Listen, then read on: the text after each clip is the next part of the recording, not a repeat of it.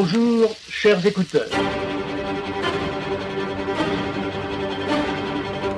L'État et le tabac. Quoi que puisse dire Aristote et toute la philosophie, il n'est rien d'égal au tabac. C'est la passion des honnêtes gens. Et qui vit sans tabac n'est pas digne de nous. Tant il est vrai que le tabac inspire des sentiments d'honneur et de vertu à tous ceux qui en prennent. Au temps de Molière, on le suçait, on le prisait, on le mâchait quand on ne le humait pas en décoction. Les hommes y trouvaient du plaisir, tandis que le roi y trouvait son intérêt. Le contrôle puis le monopole du tabac, c'est une politique de longue durée qui ne connaîtra d'éclipse que sous la Révolution. Achat de la production, fabrication dans des manufactures nationales, distribution des débits à des obligés, affectation des bénéfices au trésor, le système a de quoi être satisfait de lui-même. La Troisième République le couronne en 1926 avec le La Seita. C'est que la consommation s'envole au XXe siècle.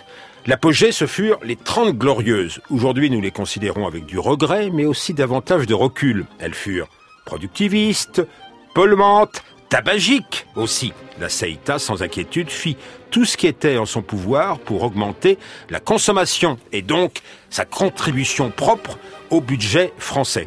Ces efforts, elle les poursuivit bien après la loi Veil de 1976, dans la tempête dorénavant, mais arguant de la défense de ses ouvriers et des buralistes qui étaient encore 50 000 à l'époque.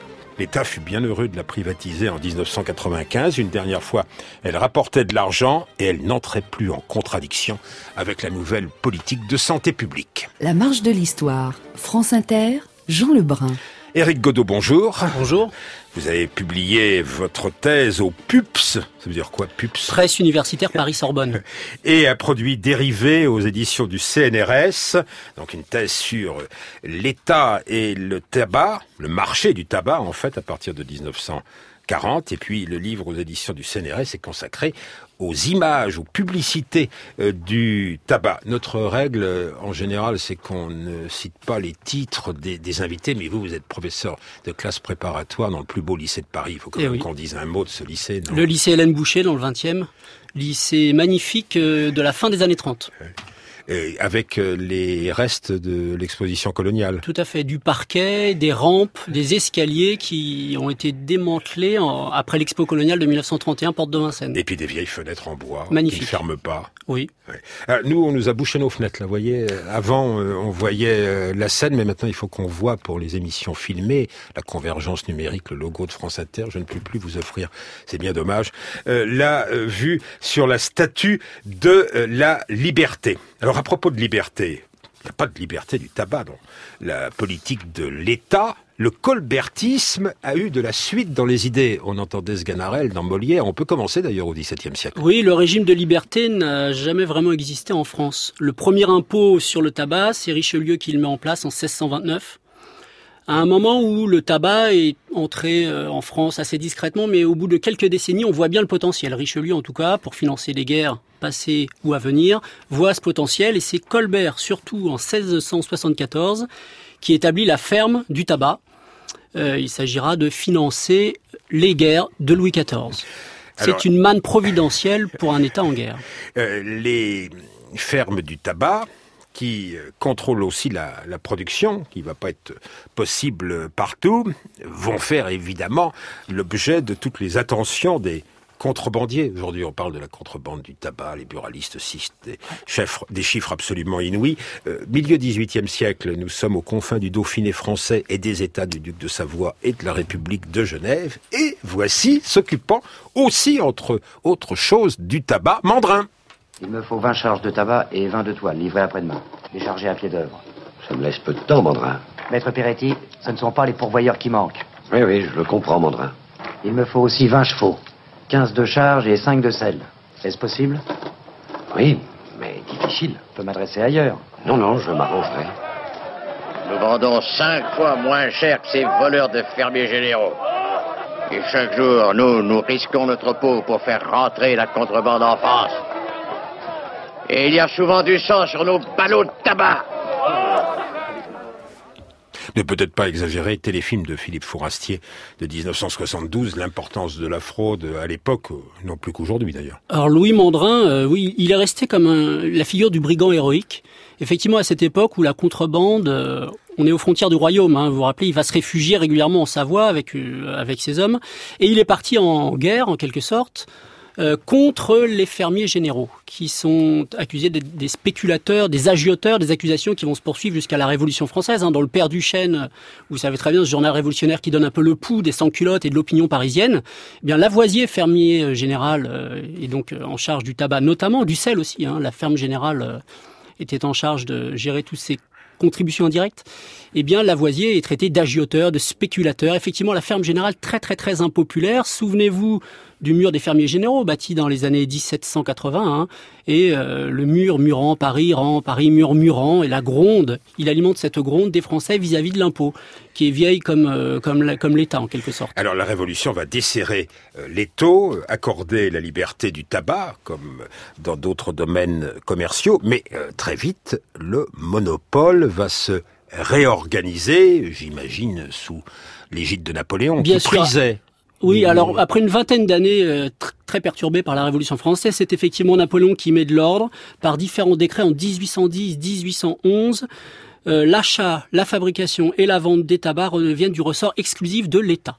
Donc le régime de liberté n'aura pas duré longtemps. C'est à partir de ce moment-là que l'État distribue les bureaux de tabac, c'est-à-dire que Napoléon fait, fait. tuer les hommes et ensuite il distribue les bureaux de tabac aux veuves. Oui, depuis 1811, euh, la vente du tabac aux consommateurs ne peut avoir lieu que dans des établissements qu'on appelle débits, qui sont autorisés et concédés par l'État. La carotte, ça viendra plus tard pour désigner les Oui, la, tabac. la- la carotte, alors cette fameuse carotte rouge, la carotte au départ c'était le mode de, de présentation des tabacs. On débitait le tabac, il n'était pas vendu en paquet ou il était vendu en rôle, en branche, en, au gramme, au poids. Enfin bref, il était débité, on vous le coupait. Et alors ce tabac, euh, vous racontez ça, euh, vos élèves d'Hélène Boucher, j'imagine, euh, on l'use au 19e siècle de toutes sortes de manières dont certaines sont oubliées aujourd'hui. On peut... Il y avait des mouchoirs en tissu. Alors, À avoir son tabac euh, dans sa poche, qu'on sort du mouchoir et on le chic. Alors, les modes de consommation les plus courants entre le XVIIe et le XIXe siècle, ce sont effectivement le, priser le tabac et mâcher son tabac. Alors, la pratique de mâcher son tabac était assez étonnante puisqu'on mâchait, on mâchait. Et puis, euh, on pouvait mettre les restes de tabac mâché dans un mouchoir que l'on ressortait plus tard, ou sous son béret, que l'on ressortait plus tard pour la fameuse ressucée. D'accord? Avant, évidemment, au bout d'un moment, de, le tabac ayant perdu son goût, euh, savoureux sans doute, avant de cracher euh, par terre. Donc c'était des, des modes de consommation qui ont disparu, puisque la révolution dentaire est passée par là tout de même. Le- L'empereur Napoléon faisait plusieurs prises de tabac par jour. On prisait aussi. On prise énormément. Alors, la prise, Racontez aux plus jeunes de la prise élèves plutôt- oui, alors je comment raconter. on fait pour priser. puis je leur montrerai bientôt, mais euh, la prise, c'est un mode de consommation aristocratique. On prend un petit peu de tabac qui a été réduit en poudre, on le place euh, sur le creux de, de, son pouce et on l'aspire par une narine. Je ne fais pas de commentaires sur ce que Jacques Sigal, notre réalisateur, euh, me communique par l'oreillette, disant que les jeunes peuvent avoir l'habitude de ces gestes déjà sans votre enseignement. Le cigare apparaît avec la Restauration. Oui. La, la cigarette un peu plus tard, euh, avec la monarchie de Juillet. Or, c'est en 1842 que, que les cigarettes, dites toutes faites à l'époque, parce qu'on les vend déjà fabriquées, euh, sont fabriquées et commercialisées pour la première fois. C'est encore un mode de consommation anecdotique. Le 19e siècle, c'est l'âge d'or du tabac à mâcher prisé et de la pipe également. Ouais. Et quand euh, les courtisans viennent voir Napoléon III, ils sont très étonnés de le voir entouré d'un halo euh, de fumée parce que eux, avant qu'il ne donne cet exemple, ne faisaient pas euh, comme lui. La pipe va être euh, majoritaire jusqu'au milieu Oui. du, Ju- des années 30. Oui. 1930. Le- oui, tout à fait. Du début du 19e siècle au début du, du 20e siècle, vraiment, on fume la pipe. Donc, on achète des scaferlati, c'est ce tabac qui est découpé euh, et que l'on va ensuite bourrer dans, dans sa pipe. Elle l'est encore euh, au moment de cette première publicité. On ne va pas entendre de publicité pour des marques encore en vente. Hein, on est bien d'accord. Non, pendant très Éric longtemps, Godot, non mais nous, euh, Non. On va pas diffuser de publicité pour des marques euh, encore existantes. Et si vous citez une marque encore existante, euh, Vous avez peur d'avoir des ennuis euh, je vous tape d'un coup de férule. Mais il n'y a pas de marque de toute façon avant le début du 19 du Non, la 20e vente siècle. sous marque, c'est une invention de l'ère contemporaine. Avant les années 1900, il n'y a pas de marque. Monsieur Michel Simon, on vous attend pour tourner. Voilà, voilà. Dépêchez-vous, vite, Les allons. projecteurs sont allumés, tout le monde est prêt, le pianiste est à son poste. Allez, en route et dans le mouvement. Moi, ce que j'adore, c'est un mégot, un tout petit bout de cigarette. Dès que je sens l'odeur du perlon, je suis comme soufflé, tout s'embrouille dans ma tête. Que ça soit du fin ou du gros, et sa fumée me met le cœur en fête. Je suis plus heureux qu'un aristo. Quand, au bec, moi, j'ai mon petit bout de mégot.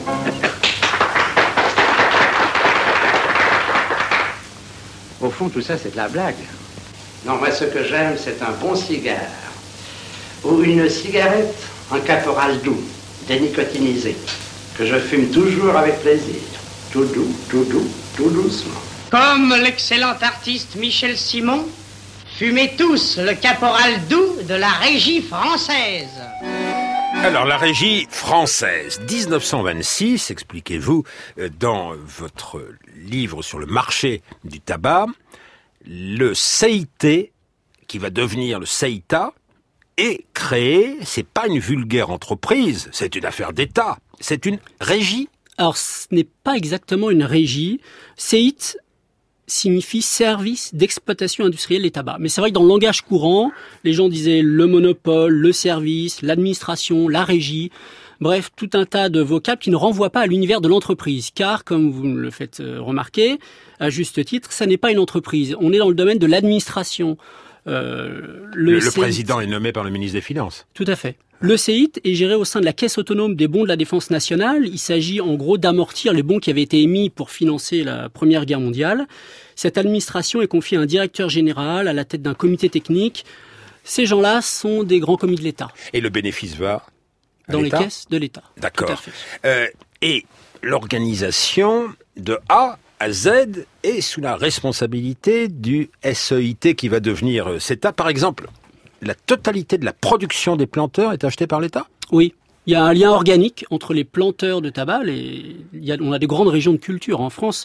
L'Algérie, l'Alsace, la Dordogne sont des gros départements de producteurs. Et de fait, cette production est entièrement achetée par le fabricant national, qui est un unique fabricant national, parce que nous sommes en régime de monopole. Alors le passage de CEIT à CEITA, c'est 1935, quand le monopole des allumettes vient s'ajouter à celui des tabacs. Alors il y a des entrepôts, faites attention aux entrepôts d'allumettes, il y a des manufactures, jusqu'à 21 manufactures de fabrication des différents types euh, de tabac. Et les, les productions étrangères? Les productions étrangères sont introduites en France par l'État. Et contrôlées par l'État, il n'y a Voilà. rien de mieux. Donc on connaissait déjà les tabacs anglais ou américains euh, avant même la fin du monopole, mais les, il y avait des quotas qui étaient décidés par l'État. Une première explosion de la production et de la consommation dans l'entre-deux-guerres, mais quand vient la guerre? Rationnement, marché noir. Il faut gérer la pénurie.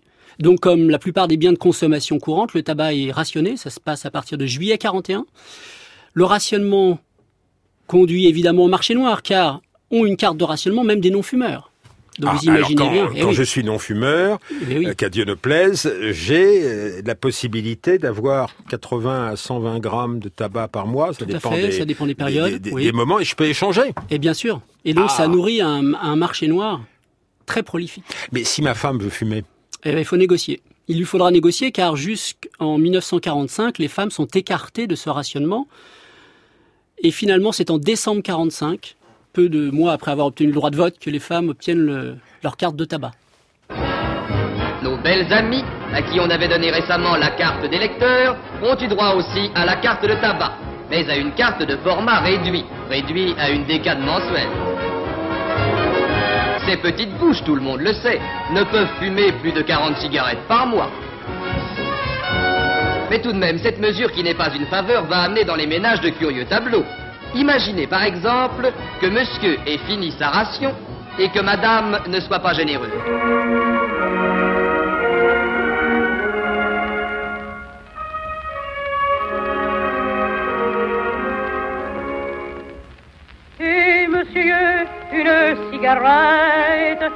Si biche, ça n'engage à rien. Si je te plais, on fera la causette. T'es gentil, t'as l'air d'un bon chien. Tu serais moche, ça serait la même chose. Je te dirais quand même que t'es beau. Pour avoir, t'en devines bien la cause. Ce que je te demande, une pipe amigo. Non, pas d'anglaise, ni de goutte dorée. C'est tabac c'est du chiquet. Du gris que l'on prend dans ses doigts et qu'on roule. C'est fort, c'est acre comme du bois, ça vous saoule. C'est bon et savoureux son goût presque louche de sang, d'amour et de dégoût dans la bouche.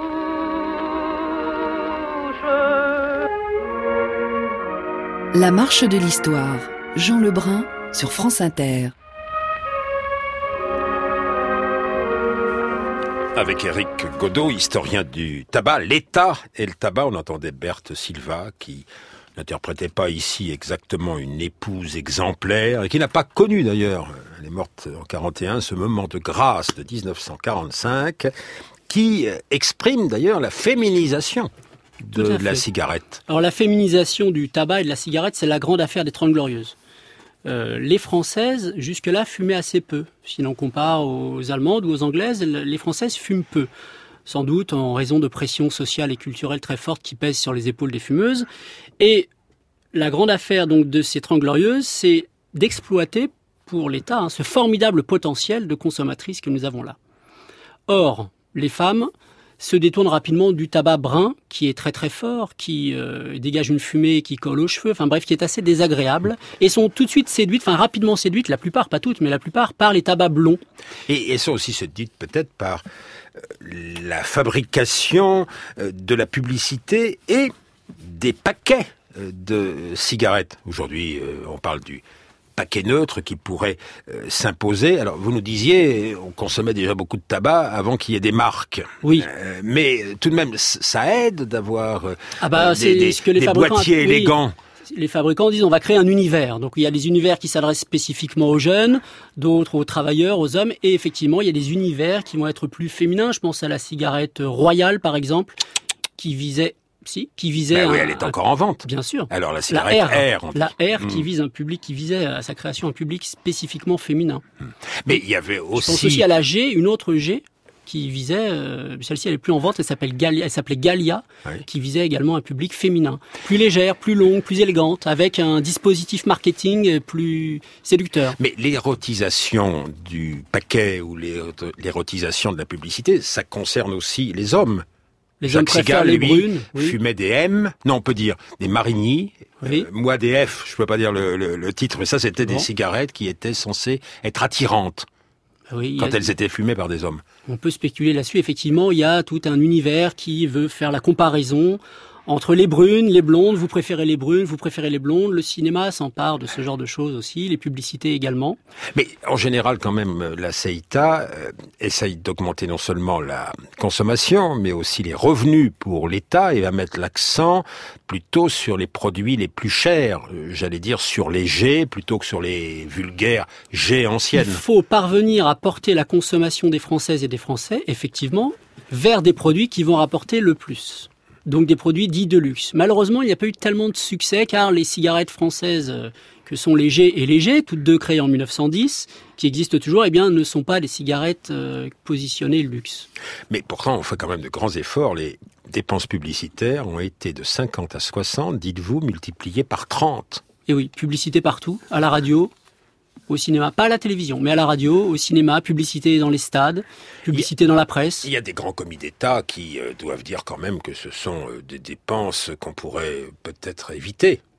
À Oui. la CEITA, il y avait un débat. Oui, il y avait un débat à la CETA, euh, mais vous savez, il n'est pas évident que la publicité accompagne et favorise la progression de la consommation. On pense que la publicité permet de répartir les consommateurs entre les différentes marques, pas forcément d'augmenter la consommation globale.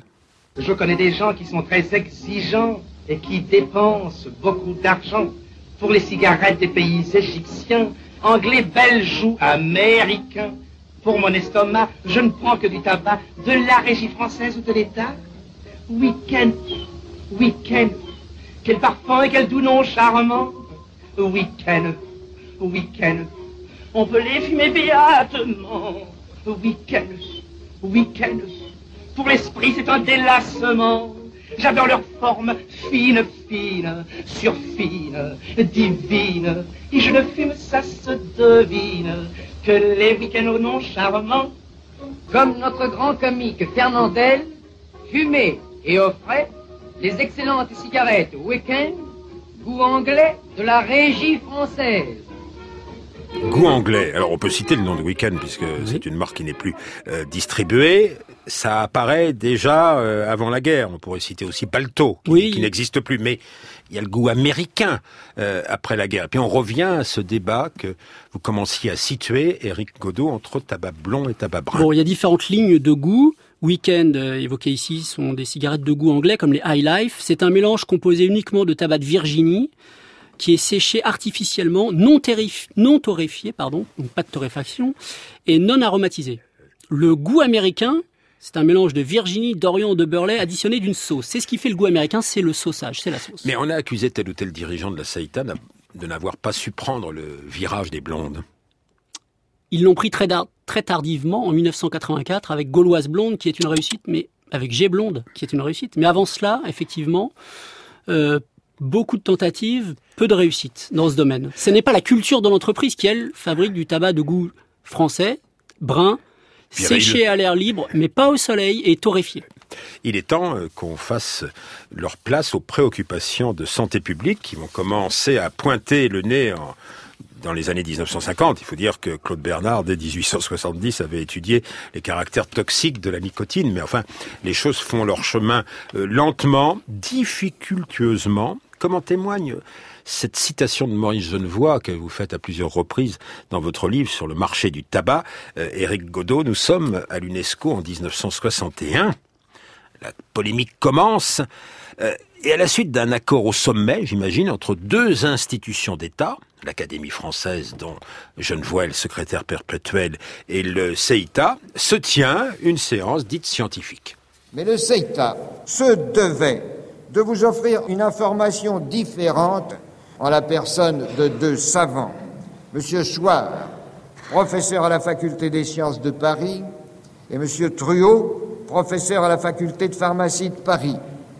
Le premier vous dira comment s'organise et se mène la lutte biologique contre les ennemis naturels du tabac, lutte pour la survie de la plante mortelle de la créature végétale, le second vous entretiendra d'autres ennemis bien intentionnés, ceux-là, du tabac.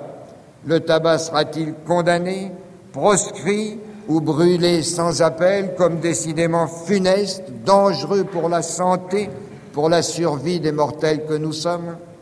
Vous le voyez, le Seitan n'esquive rien, il est loyal, il a du courage, mais quelque chose me dit que le Seitan peut être tranquille. Ah bah il va se battre le CEITA. Hein. Le CEITA, euh, oui, se bat. Alors, la dangerosité du tabac ne fait plus de mystère à partir des années 1950. Il y a des études très sérieuses, anglaises, américaines et bientôt françaises, qui prouvent qu'il y a un lien entre tabagisme et cancer. La CEITA s'adapte en proposant des filtres, en allégeant les taux de goudron et de nicotine, et en finançant les recherches. Hein, la CEITA a financé pendant très longtemps le GEFT, c'était le groupe d'études sur la fumée du tabac, euh, qui siégeait notamment à l'Institut Gustave Roussy, avec des gens très sérieux qui essayaient de, de construire des cigarettes allégées en nicotine et moins dangereuses pour la santé. Il se passe sur plusieurs fronts. Alors, face euh, aux défenseurs de la santé publique, face aux règles européennes qui euh, amènent la concurrence étrangère à avoir davantage de champs libres, et il met en avant ses ouvriers, les 21 manufactures qu'il va falloir fermer peut-être les unes après les autres, après la loi Veil de 1976. Il essaye de remplacer la publicité qui est interdite après la loi Veil par le sponsoring. Oui. Le regretté Guy Ligier qui vient de disparaître et Oui, on qui peut se sou- avait euh, une écurie d'automobiles de course. Bien sûr, on peut se souvenir du raid gauloise aussi. Enfin bref, tout un tas de produits dérivés qui permettent de faire de la publicité indirecte pour les produits du tabac.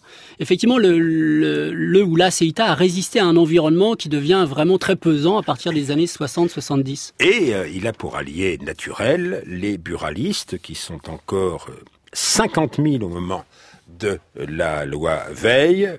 26 000 euh, à peu près euh, aujourd'hui. C'est eux d'ailleurs qui sont sur le front euh, ce mardi et qu'attaque ici le professeur Martinet du comité national contre le tabagisme. Tous les ans, les fabricants et marchands de tabac doivent recruter entre 200 et 300 000 nouveaux consommateurs pour remplacer ceux qui meurent du tabac et ceux qui arrêtent de fumer. Et leur cible, ce sont les enfants, puisqu'on commence à fumer en France à 13-14 ans. Pour ce faire, ils ont des paquets avec un design qui est très travaillé, dont l'objectif est de séduire les jeunes garçons et encore plus les jeunes filles pour qu'elles débutent leur tabagisme. Donc notre objectif, c'est de casser ce côté glamour du paquet de tabac. Il y a déjà 25% de contrebande. Il va y avoir encore plus d'achats contrebande transfrontaliers, etc. Parce que les gens iront acheter des paquets qui seront plus sympathiques que ça.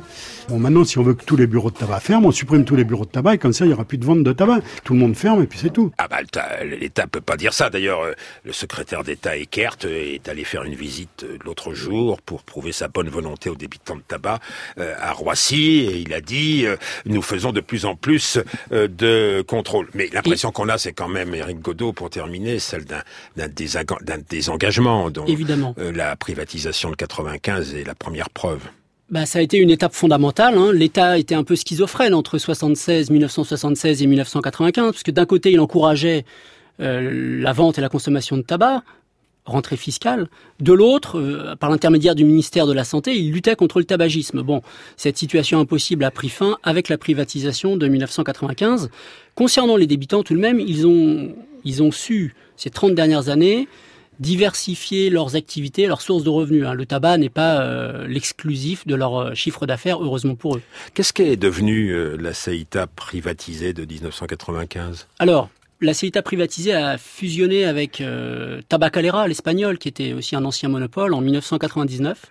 Et ces deux entreprises, on est dans un marché très mondialisé, hein, ces deux entreprises ont été rachetées par Imperial Tobacco en 2007. Imperial Tobacco qui a d'autres soucis que le marché français, qui conserve les archives ou vous les avez vues, euh, vous, les archives, avant le rachat par Je Imperial les ai Tobacco avant le rachat, il y avait un centre d'archives remarquable à Il y avait. Qui n'existe plus.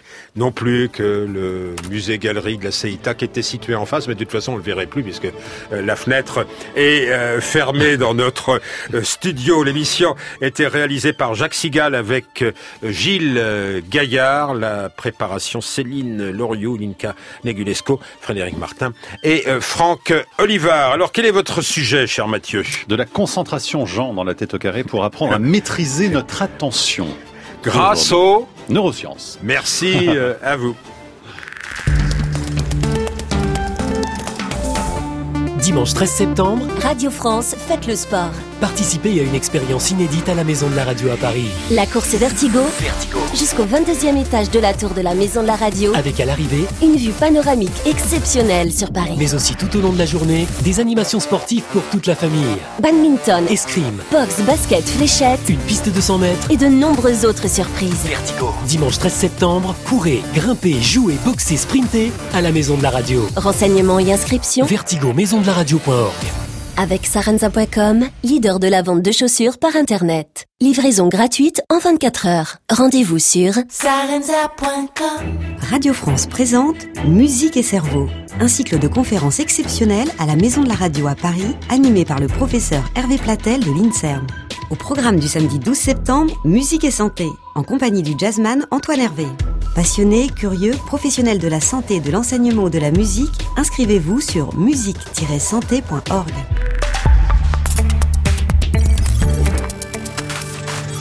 Alors, demain, me direz-vous, euh, Éric Godot, bah, le Japon, ça peut à certains égards se comparer à, à la France.